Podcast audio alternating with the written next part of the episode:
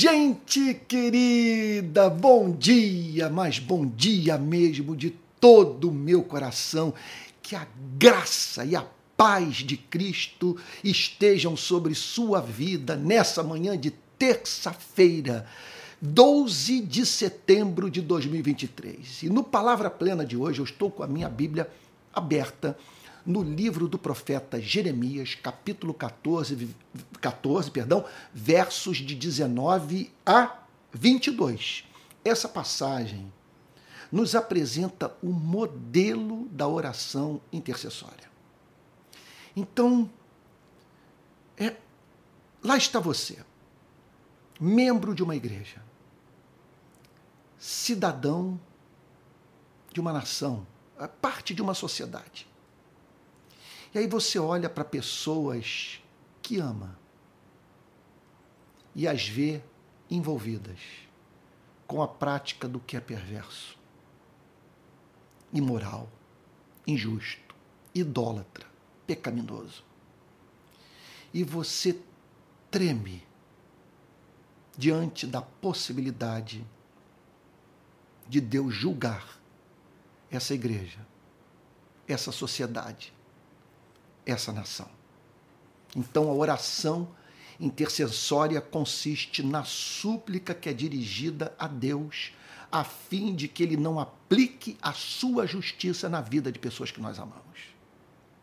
Jeremias é encontrado nessa passagem extraordinária, belíssima, comovente, angustiado com o estado espiritual do povo de Israel e com o juízo de Deus que se aproximava. Repito, eu insisto nesse ponto. Por favor, ao ler uma passagem como essa, retire da sua cabeça qualquer ideia de um Deus caprichoso punindo inocentes. Aquelas pessoas conheciam a verdade, eram frequentadoras de templo, contudo, suas mãos estavam sujas de sangue. Então Deus anuncia o seu juízo e Jeremias é, simplesmente responde à revelação do juízo que se aproximava com angústia de alma, porque ele, ele falava de modo muito duro para sua gente, mas ele amava o seu povo. Olha o que, que ele declara no verso 19. Por isso que eu digo que essa oração é o modelo da oração intercessória. Quais são as suas características? Em primeiro lugar, ela nasce do amor. Olha a presença do amor. Aliás, eu diria o seguinte: não profetize para a igreja do nosso país se você não a ama. Não denuncie os seus erros. Não ataque os seus membros. Se você não se compadece dessa gente. Se você não tem real interesse pelo bem-estar do povo de Deus. Jeremias, conforme nós temos visto nesses últimos meses, pregava de modo duríssimo, mas porque amava sua gente. E olha o que, é que diz o verso 19: Será que de todo rejeitaste Judá? Ele não conseguia aceitar uma coisa como essa. Será que a tua alma, ele está falando para Deus, tem nojo de Sião? Porque nos feriste e não há cura para nós. Então ele está tomado de amor. Agora veja só. O seu amor. É impressionante a simetria de caráter de Jeremias. Ele falava de modo duro, mas amava a sua gente. E, embora amasse o seu povo, ele não o eximia de culpa. Ele sabia que se Deus julgasse a sociedade do seu tempo, Deus não estaria sendo injusto. Olha o que, que ele diz aqui, ainda no versículo 19: Aguardamos a paz e não há nada de bom. Esperamos o tempo da cura e eis o terror. Aqui é o amor, angústia. Ele está dizendo: Senhor, nós estamos perdidos. Não temos a quem clamar, porque o Senhor se voltou contra nós. Quer dizer, é antítese do que a própria palavra de Deus diz. Se Deus é por nós, quem será contra nós? Agora, que se Deus é contra nós, quem será por nós? Terrível coisa é cair nas mãos do Deus vivo. Olha, deixa eu dar um exemplo para você não achar que eu enlouqueci. Havia muitos cristãos luteranos na Alemanha dos dias de Hitler. Homens e mulheres que, com a Bíblia nas mãos, simplesmente endossaram o ideário de Adolf Hitler. Se silenciaram diante das suas atrocidades. O juízo foi inevitável. Muitos desses luteranos morreram. Deus foi injusto ao julgar aquela sociedade. Eu estou pegando um exemplo in extremis, a fim de que você entenda o ponto. Então, Jeremias prossegue na sua oração dizendo: Conhecemos, ó Senhor, a nossa maldade e a iniquidade de nossos pais, porque temos pecado contra ti. Então, se o primeiro elemento da oração intercessória é o amor, você não vai interceder se você não ama as pessoas pelas quais você intercede. Agora, em segundo lugar, essa oração que visa a súplica para que Deus retenha a aplicação da sua justiça, ela deve sua razão de ser a percepção da culpa. Ora, eu estou pedindo que Deus tenha misericórdia, veja só, não é de inocentes, mas de pessoas que praticaram o que representou autêntica provocação à santidade de Deus. Então Jeremias aqui reconhece a culpa do seu povo. Em terceiro lugar, ele apela aos termos da aliança. Olha o que, que ele diz aqui no versículo 21. Não nos rejeites por amor do teu nome. Olha o que, que ele diz. Não nos rejeites não nos rejeite, perdão, per, oh meu Deus, não nos rejeites por amor do teu nome. Ele está simplesmente dizendo o seguinte: que o Senhor seja fiel é a revelação que o Senhor fez de si mesmo a nós. Esse não nos rejeites por amor do teu nome significa um apelo ao zelo que Deus tem pelo seu nome. O seu nome é a revelação do seu ser, dos seus atributos, do seu caráter. E ele é revelado como santo, como misericordioso, como perdoador, como longânimo. Jeremias, portanto, apela a essa revelação. O Senhor se revelou a nós de uma tal maneira. É, é evidente que o Senhor tem zelo pela sua revelação. Então, trate-nos por amor ao teu nome, pelo amor que tu tens, a revelação que fizeste de ti mesmo a nós. Não desprezes o trono da tua glória. Ele está falando aqui do templo em Jerusalém.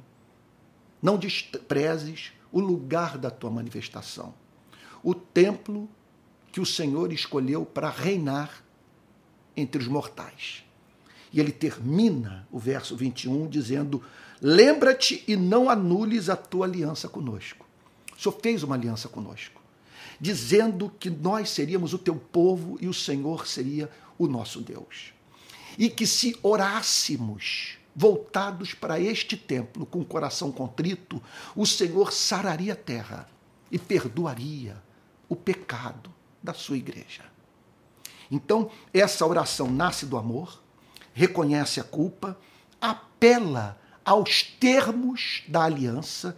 Em quarto lugar, ela dirige, veja só, ela dirige essa oração intercessória, a súplica, o pedido de misericórdia ao Deus real.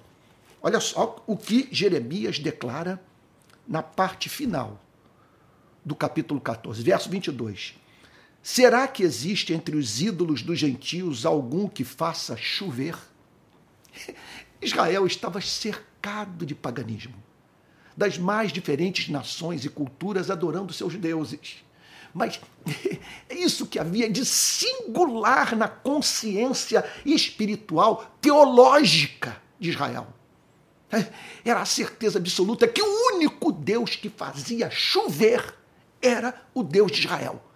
Que a chuva, portanto, só irrigava a terra porque Deus assim o decretava e levava a cabo, pela sua providência, o que havia determinado fazer. Então Jeremias está simplesmente dizendo aqui o seguinte: eu sei que estou orando ao Deus real. Eu não estou invocando um Deus tribal, uma projeção humana. O Senhor é o Criador soberano, absoluto sobre esse planeta. Será que existe entre os ídolos dos gentios algum que faça chover? Ou podem os céus por si mesmos dar chuvas? Olha o que, que ele está dizendo. Isso aqui é bem moderno. Ele está simplesmente falando o seguinte: olha, os ídolos dos gentios, dos gentios são ídolos mudos. Eles têm boca e não falam, olhos e não veem, ouvidos e não ouvem, braços que, que, que não intervêm na vida, que não agem, que não operam, que não levantam o cansado, que não intervêm na história. Agora, a natureza não é autônoma. Não existe essa parada, me perdoe dizer aqui usar o português popular, de mãe natureza. Olha só, ou podem os céus por si mesmos dar chuvas? Essa era a teologia de Jeremias.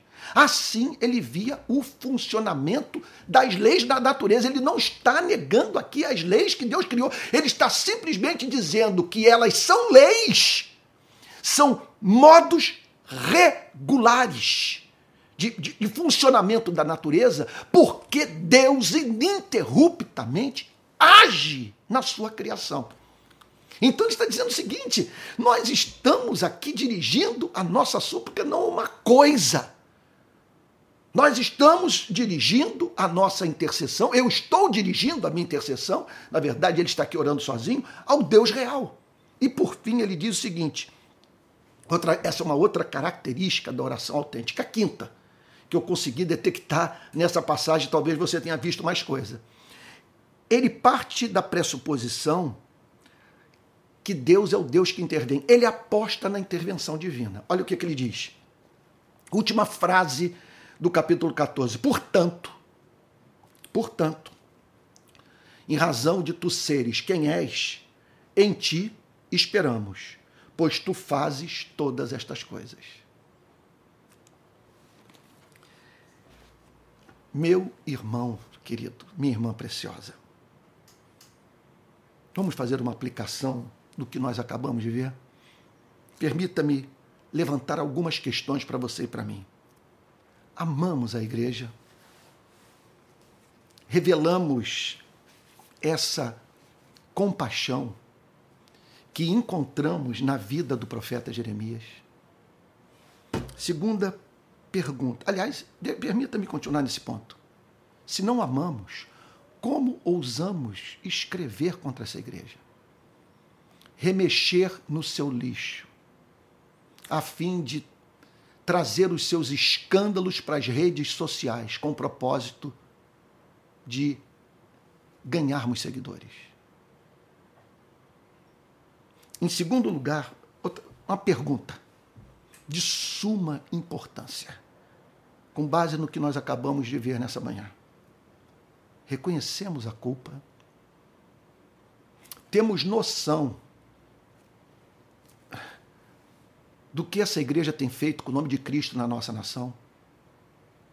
Que ela não poderia botar Jesus em palanque de candidato, que não poderia associar o cristianismo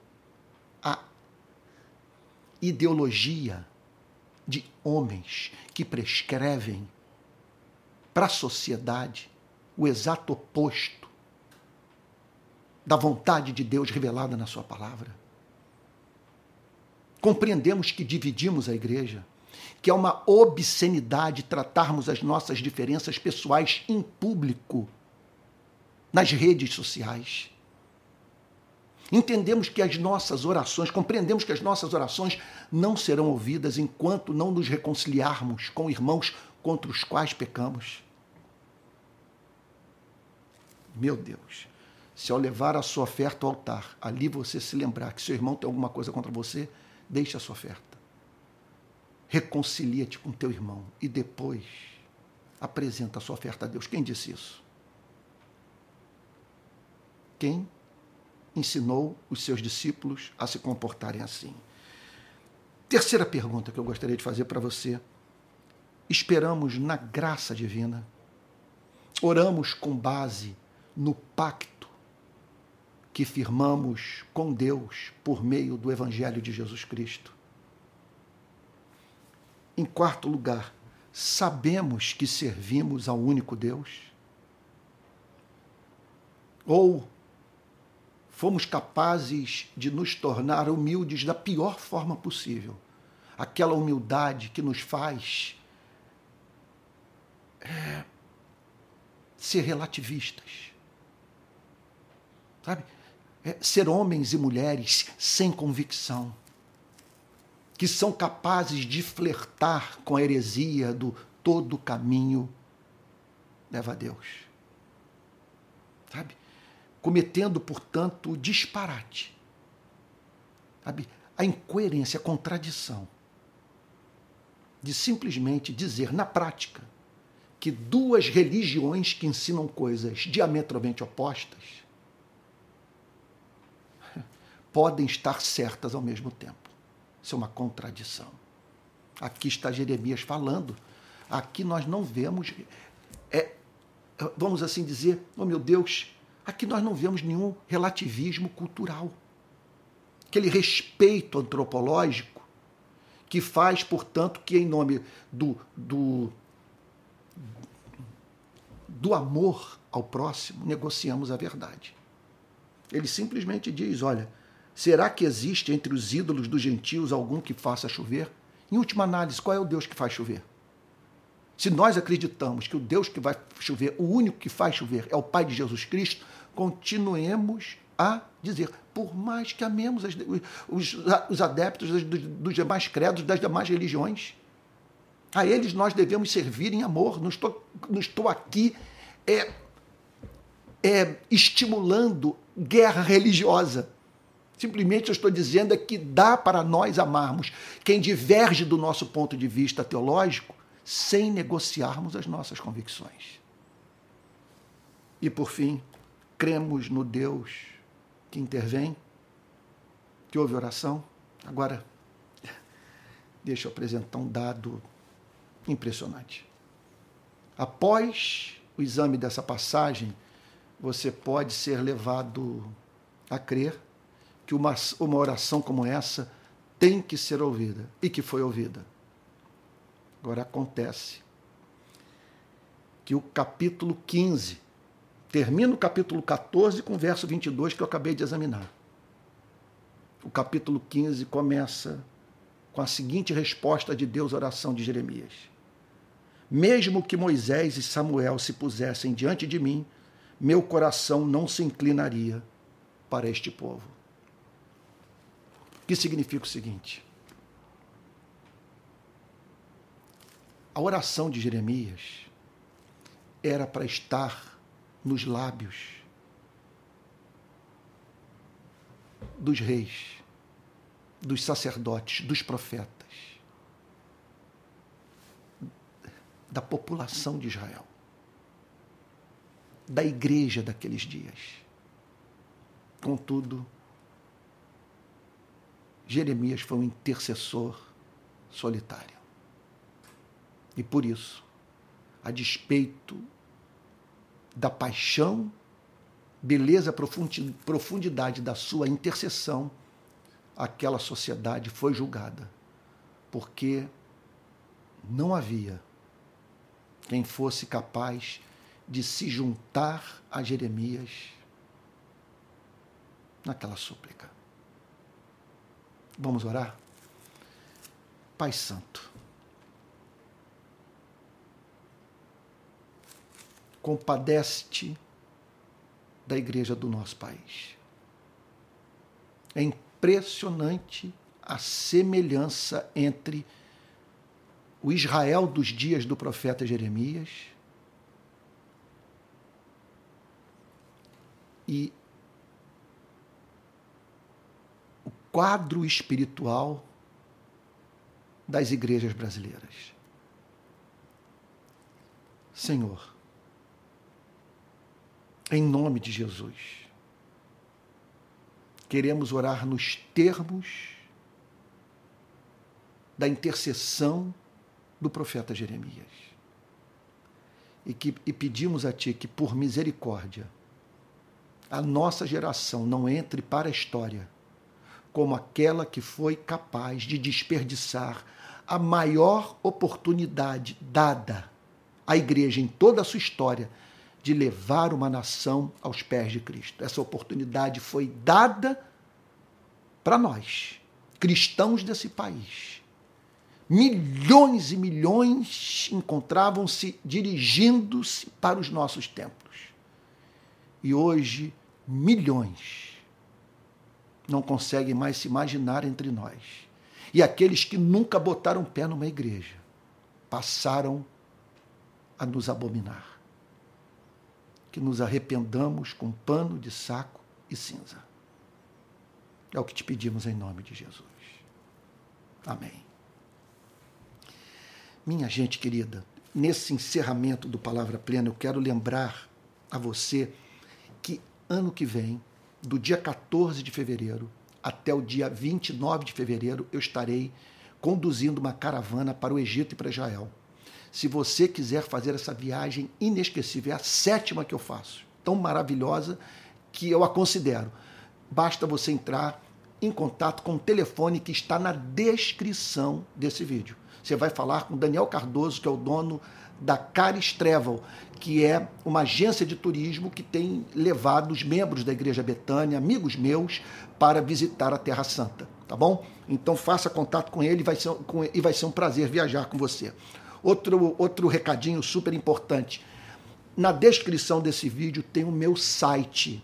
E ali no site você tem acesso a tudo o que eu faço nas redes sociais os cursos que ofereço, os meus canais, e, e, enfim, o endereço de tudo com que eu estou envolvido na internet. Tá bom? Então não deixe de consultar. E por fim, eu quero lembrá-lo que esse programa, meu ministério, minha vida, atualmente é, é, são mantidos pelas ofertas voluntárias de pessoas que creem em mim. Se você quiser ajudar, que creem no meu trabalho, que, que fecham com a minha teologia, que interpretam o, o, momento que nós estamos vivendo no nosso país de modo análogo ao meu. Então, se você quiser participar contribuindo, aqui vai o nosso Pix, palavraplena.gmail.com.